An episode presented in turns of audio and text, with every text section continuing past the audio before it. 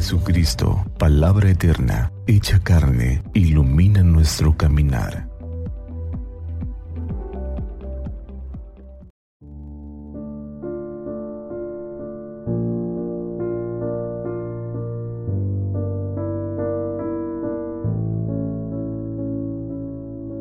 ...26 de junio de 2022... ...decimotercer domingo del tiempo ordinario... Lectura del Santo Evangelio según San Lucas. Gloria a ti, Señor. Cuando ya se acercaba el tiempo en que tenía que salir de este mundo, Jesús tomó la firme determinación de emprender el viaje a Jerusalén. Envió mensajeros por delante y ellos fueron a una aldea de Samaria para conseguirle alojamiento, pero los samaritanos no quisieron recibirlo porque supieron que iba a Jerusalén. Ante esta negativa sus discípulos Santiago y Juan le dijeron, Señor, ¿quieres que hagamos bajar fuego del cielo para que acabe con ellos? Pero Jesús se volvió hacia ellos y los reprendió. Después se fueron a otra aldea.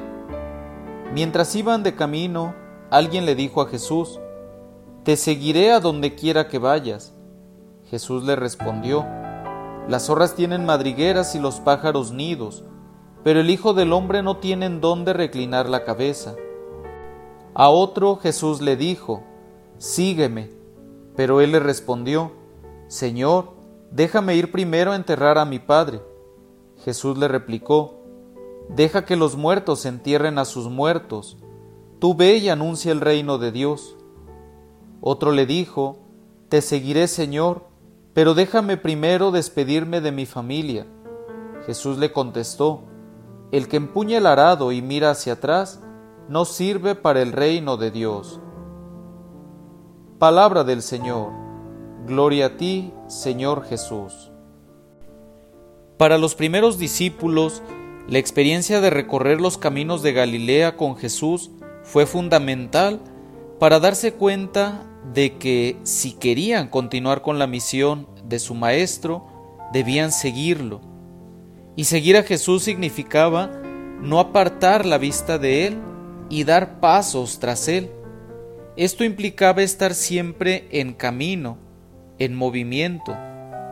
Por eso, los primeros cristianos tenían muy presente que ser cristiano es seguir a Jesús, y esto significaba vivir como Él. Es así que en el Evangelio del día de hoy encontramos tres dichos que pueden iluminar nuestra vida de seguidores y comprometernos más como cristianos. El primer dicho surge cuando uno se acerca a Jesús con la decisión de seguirlo, pero el Maestro le advierte, el Hijo del Hombre no tiene dónde reclinar la cabeza. Así, el Señor deja claro que el seguirlo no es para buscar seguridades ni comodidades, es una invitación para que aprendamos nosotros a vivir una fe con más humildad.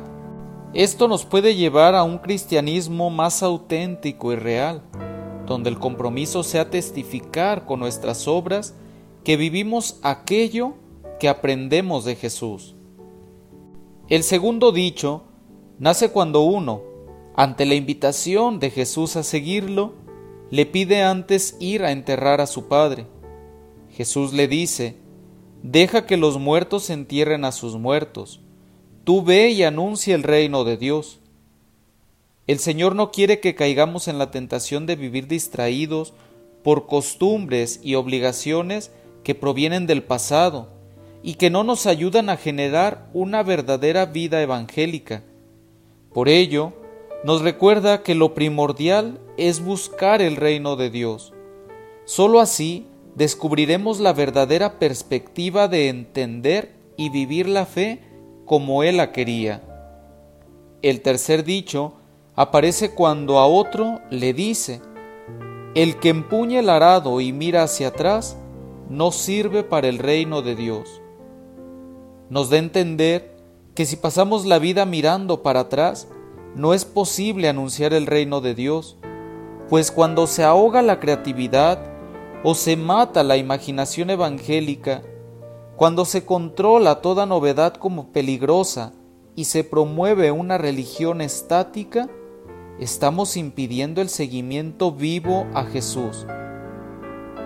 Las palabras del Evangelio de este día nos recuerdan que estamos en el tiempo oportuno para buscar renovar nuestro seguimiento a Cristo. Dejemos que su palabra nos siga guiando para ser verdaderos seguidores suyos. Que Santa María de Guadalupe, nuestra Madre, nos cubra con su manto y que iluminados por la palabra de su Hijo, tengamos un día lleno de bendiciones.